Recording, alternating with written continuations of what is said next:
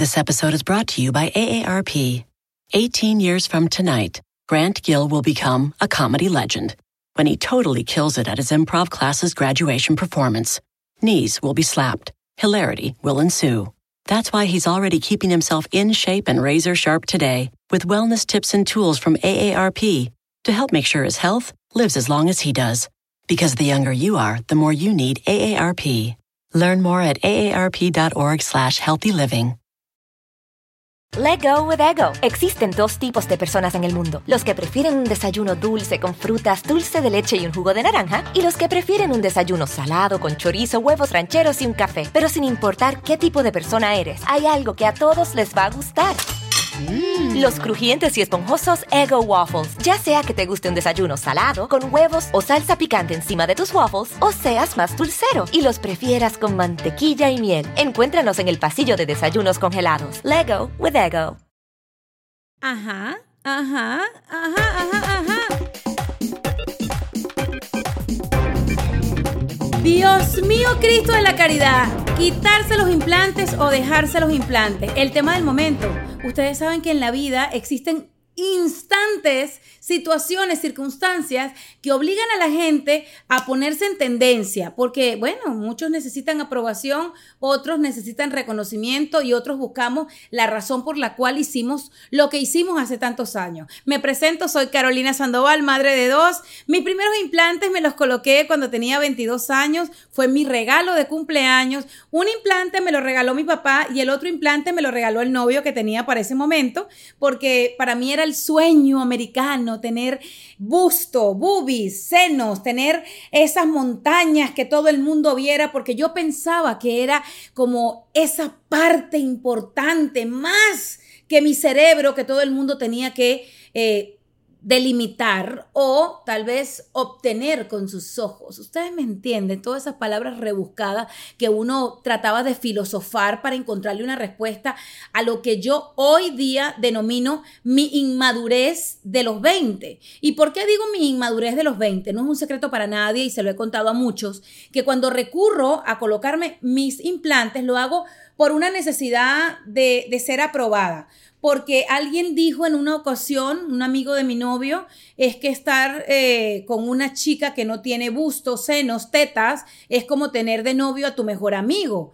Cuando yo escucho esa frase, sentí que me estaban mentando la madre. Yo dije, porque yo era plancheta, o sea, yo era planchada total. Yo lo que tenía era un pezón eh, y otro pezón puestos en el pecho. Es decir, que tú me volteabas de espalda o de frente y era lo mismo. Y para mí eso era un problema. Claro, yo pequeña, yo practiqué ballet, una bailarina por lo general debe ser de estatura baja, eso es lo que comentan, o por lo menos para esa etapa, recuerden, para los que están escuchando, hola, Made in Venezuela, 1973, y esos eran los estereotipos que se manejaban, flaquita, bajita, preferiblemente sin muchas curvas, y de verdad que cumplía con los requisitos y lo hice cuando era apenas una niña. Cuando fui creciendo, siempre mantuve el cuerpo de una bailarina de ballet, y después seguí practicando danza contemporánea. Es decir, que el cuerpo que poseía para ese momento estaba alineado totalmente con lo que eh, el requerimiento eh, físico eh, y la destreza de los movimientos se necesitaba. Cuando voy creciendo y empiezo ya con la evolución como, como mujer, eh, ya el ballet se fue de mi vida, no practiqué más danza contemporánea, decidí eh, hacer música, me metieron en música y ya yo tenía otros intereses y empezó la moda de ponerse implantes. Todo el mundo quería boobies, todo el mundo quería tener bueno, parecer Pamela Anderson. ¿Se acuerdan que era la época de Baywatch muy fuerte? Cuando yo cumplí 15 años, era 1988, súmenle al 88 cinco más, se podrán imaginar la época de, de, todo lo que sucedía en las playas de Los Ángeles, cuando las chicas del traje baño rojo iban a rescatar a los que se estaban ahogando. Yo me quería imaginar Pamela Anderson, pero venezolana, mi amor. Entonces, claro, hablando con mis amigas que tienen mi misma edad hoy día, dicen, estamos padeciendo por culpa de Pamela Anderson. Claro, pobrecita, ¿qué culpa tiene ella? Ella lo que hizo fue ser una referencia, una imagen, porque todas queríamos lucir así. Hoy todas quieren lucir como Kim Kardashian y eh, el modelo a seguir es montón de nalgas, curvas y tal, y una cinturita. En aquella época todo tenía que ver con pechos, ¿no?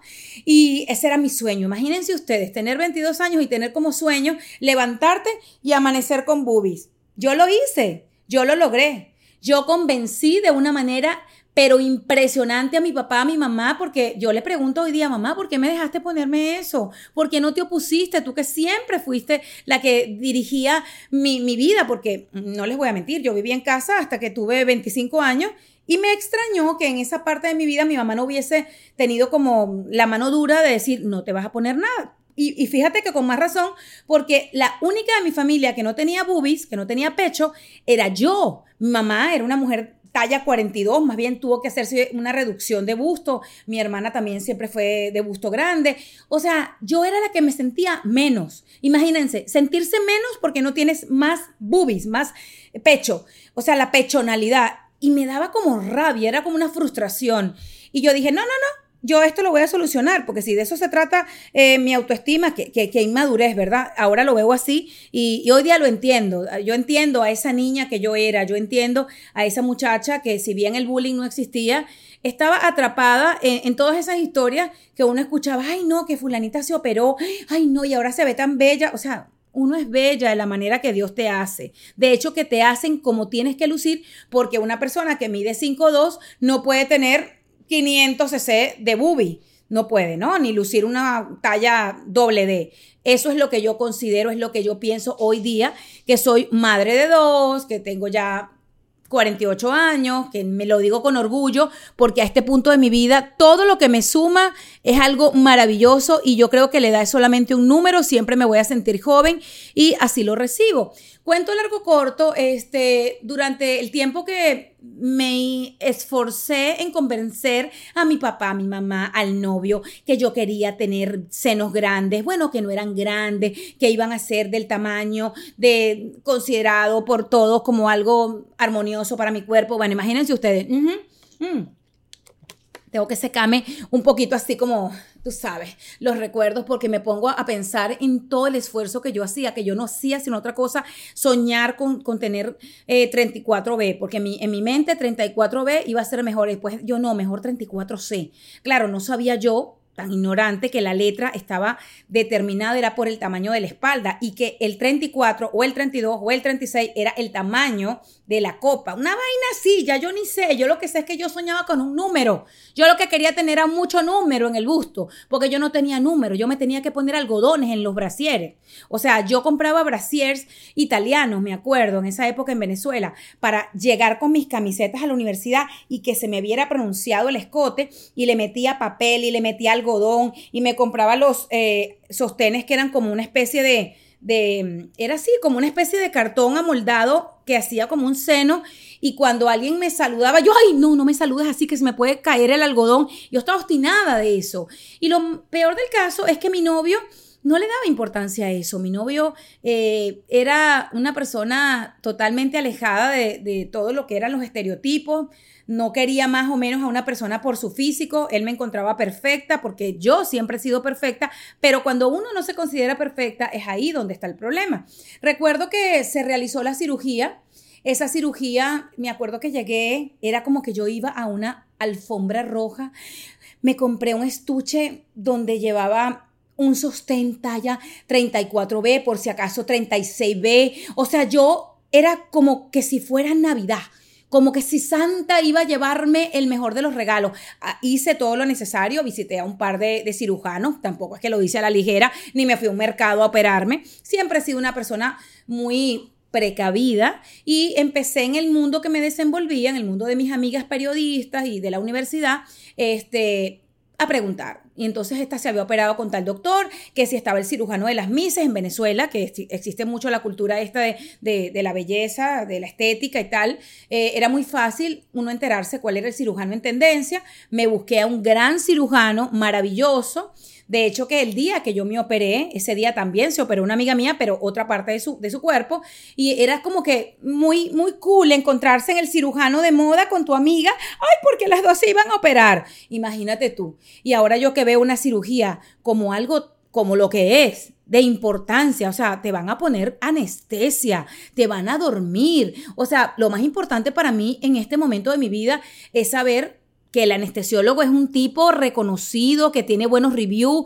Ahora que, que uno es mamá, y Dios mío, Dios mío, meteme en un quirófano, qué fuerte. O sea, para mí es como después tuve cáncer de tiroides y meterse a una cirugía estética y a una cirugía por salud son dos cosas muy diferentes, pero que tienen el mismo riesgo, valga acotar. Entonces, después de hacer como el casting de doctor, me decido por este cirujano.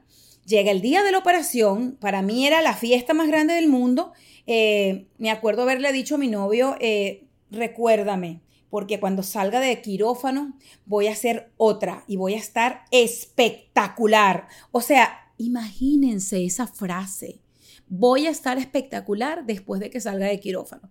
Llega el, eh, una hora antes de la operación, ya te hacen todo antes, muchos días antes, el preoperatorio. Me acuerdo estar comprando los implantes cuando estaba decidiendo el tipo de implantes, con agua salina o con silicón, este, más abultados o menos abultados. O sea, yo cuando y déjame detenerme en esa parte que es importante. Cuando yo antes de la operación, una semana antes, me voy a escoger los implantes, que por cierto siempre, en, por lo menos en Venezuela, en Caracas, le decían prótesis. Hoy día entiendo perfectamente que son implantes y no prótesis, porque prótesis son las partes del cuerpo que una persona pierde y después se las colocan. ¿ok? Porque hoy día tengo amigos con prótesis en sus piernas, imagínate, eso es una prótesis, para que tengan esa diferencia bien establecida. Prótesis es una cosa, implantes es otra. Eh, y bueno, cuando yo iba a ver esos implantes mamarios, yo decía, ay, qué bello. Y lo peor es que, eh, digo lo peor porque era pura silicona de este lado, de este tamaño, de este grueso, de, de este ancho, y yo, y yo era feliz, yo veía eso y yo, ay, ay, qué maravilla, me los ponía y hacía el ejercicio y decía, ay, qué bella claro, cuando yo me puse los implantes, mi amor, yo era un palo, un palo, o sea, o sea, un palo de coba, era nada. O sea, yo era una mujer flaquita con una idea de que dos pedazos de cosa me iban a resaltar más que mis ojos. Y en efecto, así fue. This episode is brought to you by AARP. 18 years from tonight, Grant Gill will become a comedy legend when he totally kills it at his improv class's graduation performance. Knees will be slapped. Hilarity will ensue. That's why he's already keeping himself in shape and razor sharp today with wellness tips and tools from AARP to help make sure his health lives as long as he does. Because the younger you are, the more you need AARP. Learn more at aarp.org slash healthy living. Let go with ego. Existen dos tipos de personas en el mundo: los que prefieren un desayuno dulce con frutas, dulce de leche y un jugo de naranja, y los que prefieren un desayuno salado con chorizo, huevos rancheros y un café. Pero sin importar qué tipo de persona eres, hay algo que a todos les va a gustar. Los crujientes y esponjosos Ego Waffles. Ya sea que te guste un desayuno salado, con huevos o salsa picante encima de tus waffles, o seas más dulcero y los prefieras con mantequilla y miel. Encuéntranos en el pasillo de desayunos congelados. Lego with Ego. Eh, decido y me compro siempre implantes de agua salina. Yo me he hecho dos veces esta operación y los primeros y los segundos fueron de agua salina. Eh, había hecho yo muchos estudios, había cierta, no sé, como polémica por el hecho de, las, eh, que eran de silicón. Y al leer esto, yo me fui por agua salina, siempre, como que algo me decía que el agua salina iba a ser menos perjudicial, que por ahí escuchaba que si se reventaban el agua salina, o sea, no iba a ser ningún eh, tema en el cuerpo de importancia. Ok, por lo menos por ahí la cosa iba bien. Día de la operación una hora antes. Yo me hice el pelo, me hice las uñas, todo, todo, todo. Me ponen el gorro y yo así, como que si yo iba a parir, como que si yo iba a recibir un bebé. Imagínate la comparación. 22 años, cabeza hueca. Para mí eso es una cabeza hueca, por lo menos eso yo me estoy definiendo a mí misma, ¿ok? Entonces llega el momento de la operación. Recuerdo estar entrando a quirófano y yo era como, o sea, no les puedo describir la plenitud y la felicidad que yo tenía. Yo recuerdo haberme despertado porque también aproveché de hacerme el perfil este, como que rasparan el hueso, porque yo tenía antes una cosita en la nariz. Entonces yo, mi amor, yo me he podido hacer como siete operaciones en una. Qué loca, chicas, qué loca. De verdad que, de verdad que uno, uno, uno es mal agradecido con el cuerpo que Dios te da. En fin, me, me, hago esto, me cierran un poquito los huequitos, que yo dije, no me la vayas a corregir mucho, y eso que mi nariz, tú la ves y ni sabe la gente que yo me lo operé, porque la gente tiende a ponerse la nariz de mis y no todo el mundo le queda bien esa nariz. Yo decidí dejarme la mía lo más parecido, pero bueno, la cosa es que me rasparon el hueso, este, que no le recomiendo a nadie, yo no le recomiendo a nadie, se hace dos cosas a la misma vez, porque esa vaina duele, pero duele con, o sea, o sea, repetico para los dolores. Y cuando yo, después de haber entrado a quirófano, me despierto ya en la sala de recuperación, mi, mente estaba tan llena de, de, hormonas de la felicidad que yo lo primero que hice fue, me quería levantar a ver y cuando yo vi mis dos montañitas, yo, ¡ay, qué feliz soy! Dios mío. O sea, imagínate, yo estaba llorando de la felicidad. Yo pedía un espejo, así como lo escuchan. Disculpen la frivolidad, pero yo se los tengo que contar cómo fue. Y cuando yo me vi que eran, claro, yo era, como te digo, bien petit, bien flaquitica, y veo la cosita y yo, ay, yo muéstrame por favor para ver cómo se ven los pezones, quiero ver cómo se ve todo. No, no, no, yo estaba orgásmica, orgásmica. Mi mamá y mi papá, bueno, con cara de preocupación, tenemos una hija que está eh, recién operada y toda la vaina y tal. Y ella lo que está feliz tratando de verse el tamaño de los senos. Bueno, ese mismo día me dan de alta para mi casa porque fue algo ambulatorio. Esas cosas son ambulatorias. Y yo no les puedo describir, yo me recuperé muy rápido, no podía manejar, tenía que cumplir con cierto protocolo, no levantar las manos, me tenían que eh, bañar, este, por unos cuantos días, pero mi felicidad era tan pero grande, que la recuperación fue muy efectiva, muy rápida. Recuerdo que los puntos de la nariz me los quitaron a la semana, puede ser. Para ese momento a mí me hicieron cicatriz, a mí no me tocaron el pezón, a mí me lo hicieron por debajo, parecía que yo no tenía ninguna cirugía y se podrán imaginar la primera vez que yo regresé a la universidad con los senos, mi amor, sin tetas no hay paraíso. E, ese título ha tenido que ser protagonizado por mí, porque yo cuando llegué a la universidad yo sentía que todas las miradas estaban aquí, Qué ridícula, sinceramente, perdón que yo me defina así. Yo no suelo maltratar mi ser y entiendo desde el amor que esa niña inmadura, que todavía le faltaba por vivir mucho, tenía esa presión social que la invadía y la arropaba y la llevó a hacer algo que ella ni siquiera sabía qué consecuencias traería. Obviamente, mi historia es de éxito. Yo nunca he tenido ningún problema con ninguno de mis implantes. Yo soy una de las afortunadas que todas las cosas que me he realizado de forma estética no han tenido una repercusión de salud en mí. ¿Ok? Mis segundos implantes me los coloqué a los 32 años. Eh, dicen que cada implante dura 10 años. Si es el caso, esos duraron 10 años. Eh, los segundos me los hice en Estados Unidos con un médico muy reconocido, también recomendado por una gran amiga que estaba muy en tendencia en el grupo de unas modelos, que era en ese momento mi grupito de WhatsApp, que no existía, pero era mi grupito de, de la playa. Y me fui donde el cirujano, ahorré mi dinero eh, le dije a una amiga un día, acompáñame que tengo que hacer una cosa y esa cosa era cambiarme los implantes, mi amor.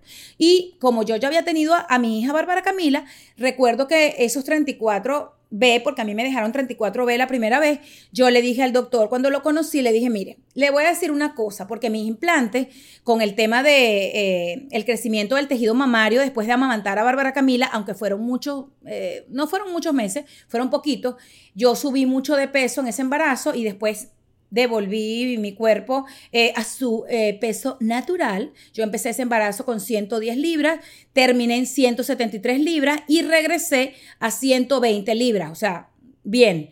Y entonces el espacio que tenía mi implante, mi, implante estaba bailando, estaba bailando en mi, en mi busto y parecían dos huevitos zancochados.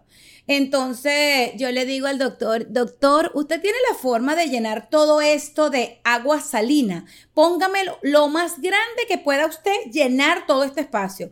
Seguía pesando eh, un buen, o sea, tenía un buen peso para ese tamaño que estaba pidiendo, pero yo seguía midiendo lo mismo, 5'2, uno no es que se hace más alta cuando va pasando el tiempo, dicen que todo lo contrario.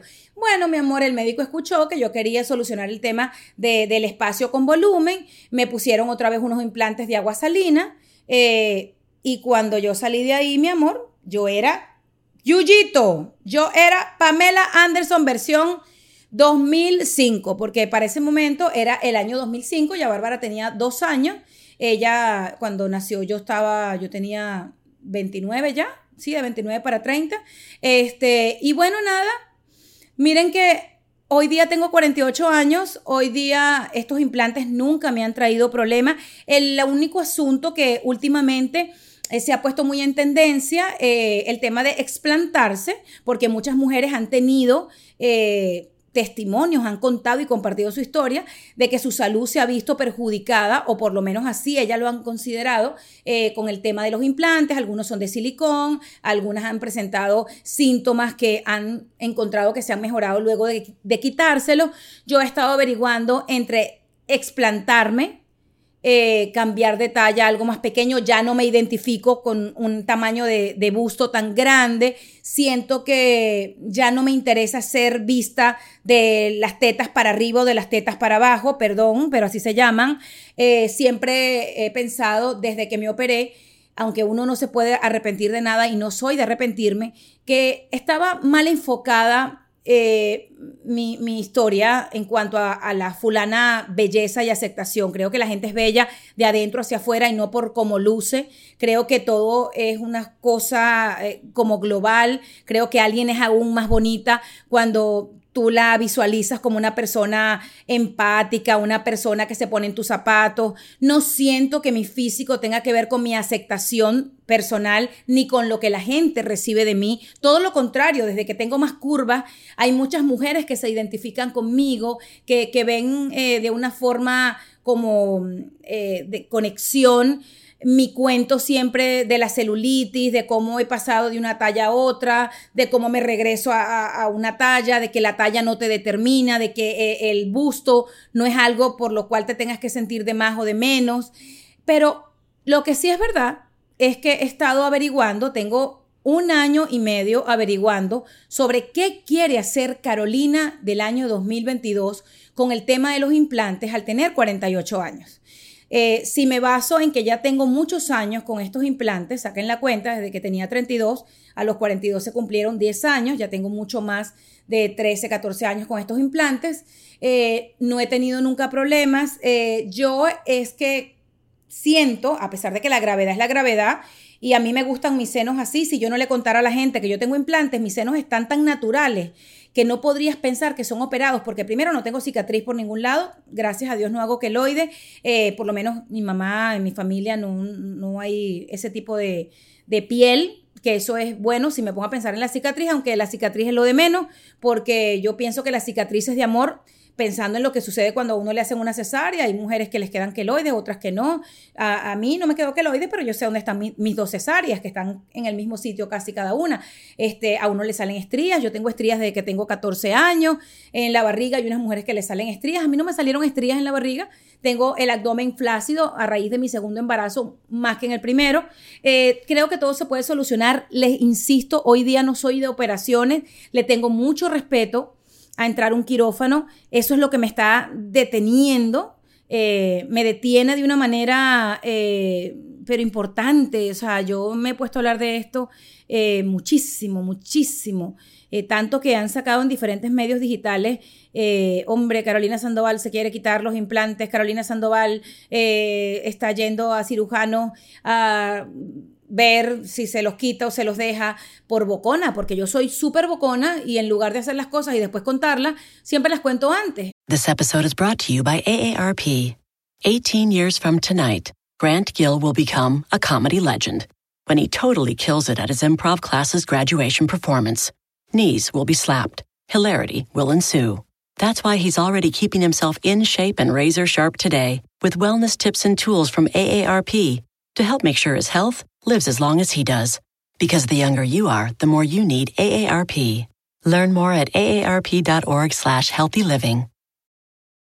Let go with ego. Existen dos tipos de personas en el mundo. Los que prefieren un desayuno dulce con frutas, dulce de leche y un jugo de naranja. Y los que prefieren un desayuno salado con chorizo, huevos rancheros y un café. Pero sin importar qué tipo de persona eres, hay algo que a todos les va a gustar. Mm. Los crujientes y esponjosos Ego Waffles. Ya sea que te guste un desayuno salado, con huevos o salsa picante encima de tus waffles, o seas más dulcero y los prefieras con mantequilla y miel. Encuéntranos en el pasillo de desayunos congelados. Lego with Ego. En estos días eh, tuve la, la sensación de que había un implante que estaba distinto al otro y le dije a mi ginecóloga y a mi ginecólogo, a un grupo de ginecólogos bastante respetables del sur de la Florida. Perdón que tome tanta agua, pero es que este cuento me... es que me lleva como a...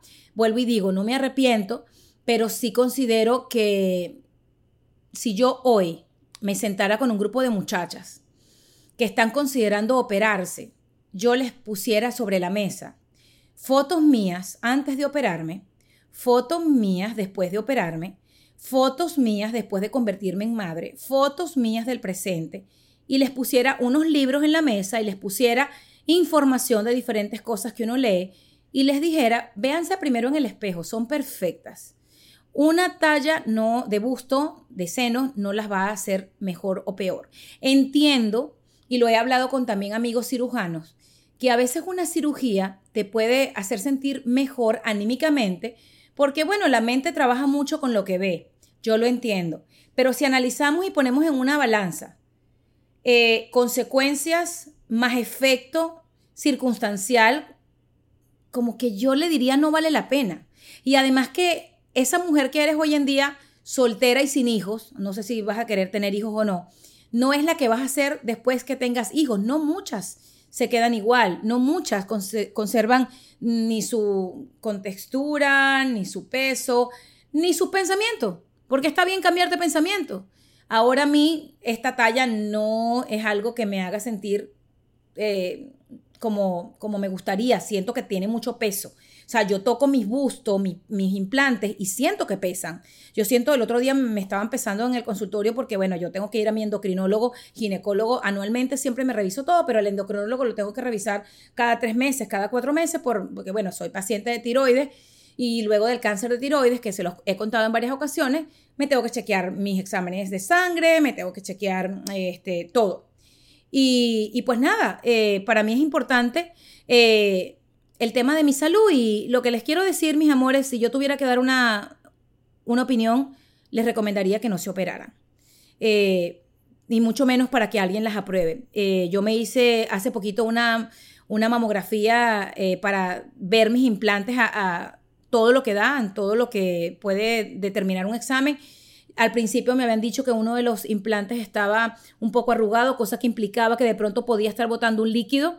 Eh, el líquido del agua salina. Eso me llevó a decir, me tengo que operar, me tengo que operar. Este, por otro lado, después mi, ginecólogo me mandó los detalles oficiales, me dijo, estás perfecta, la decisión es tuya, esto es estético, no tienes nada que operarte por salud. Eh, mi recomendación es que lo pienses bien, lo que tú quieras y a este punto lo que les tengo que decir y me gustaría que me escriban a mis cuentas de Instagram, eh, TikTok o Facebook, arroba veneno Sandoval, Carolina Sandoval la venenosa en Facebook. No qué harían ustedes si fuera yo, porque la única Carolina Sandoval soy yo, pero a este punto y ya finalizando el episodio del día de hoy, no sé qué quiero hacer. Insisto, me da mucho respeto entrar a un quirófano. Si me quiero cambiar la talla, no estoy segura de, querer quitarme los implantes, nunca he tenido ningún problema con ellos. Respeto mucho las opiniones de todo el mundo, pero también estoy cotejando que en 10 años voy a tener 58 y no me quiero estar operando a los 60 para quitármelo, pero tengo que pensar en el presente porque de eso se trata, de vivir el ahora y, nada, la historia es que esta es mi historia con los implantes y no voy a recurrir a explantarme porque también ahora se puso de moda. No hagan nada por moda, no consideren hacerse nada en su cuerpo invasivo porque otra persona lo hace. Hay mucha gente que ha muerto en un quirófano y eso no es una opción. La vida es muy bonita. Los quiero mucho. Soy Carolina Sandoval, madre de dos y tengo implantes. Let go with ego. Existen dos tipos de personas en el mundo: los que prefieren un desayuno dulce con frutas, dulce de leche y un jugo de naranja, y los que prefieren un desayuno salado con chorizo, huevos rancheros y un café. Pero sin importar qué tipo de persona eres, hay algo que a todos les va a gustar. Mm. Los crujientes y esponjosos Ego Waffles. Ya sea que te guste un desayuno salado, con huevos o salsa picante encima de tus waffles, o seas más dulcero y los prefieras con mantequilla y miel. Encuéntranos en el pasillo de desayunos congelados. Lego with Ego.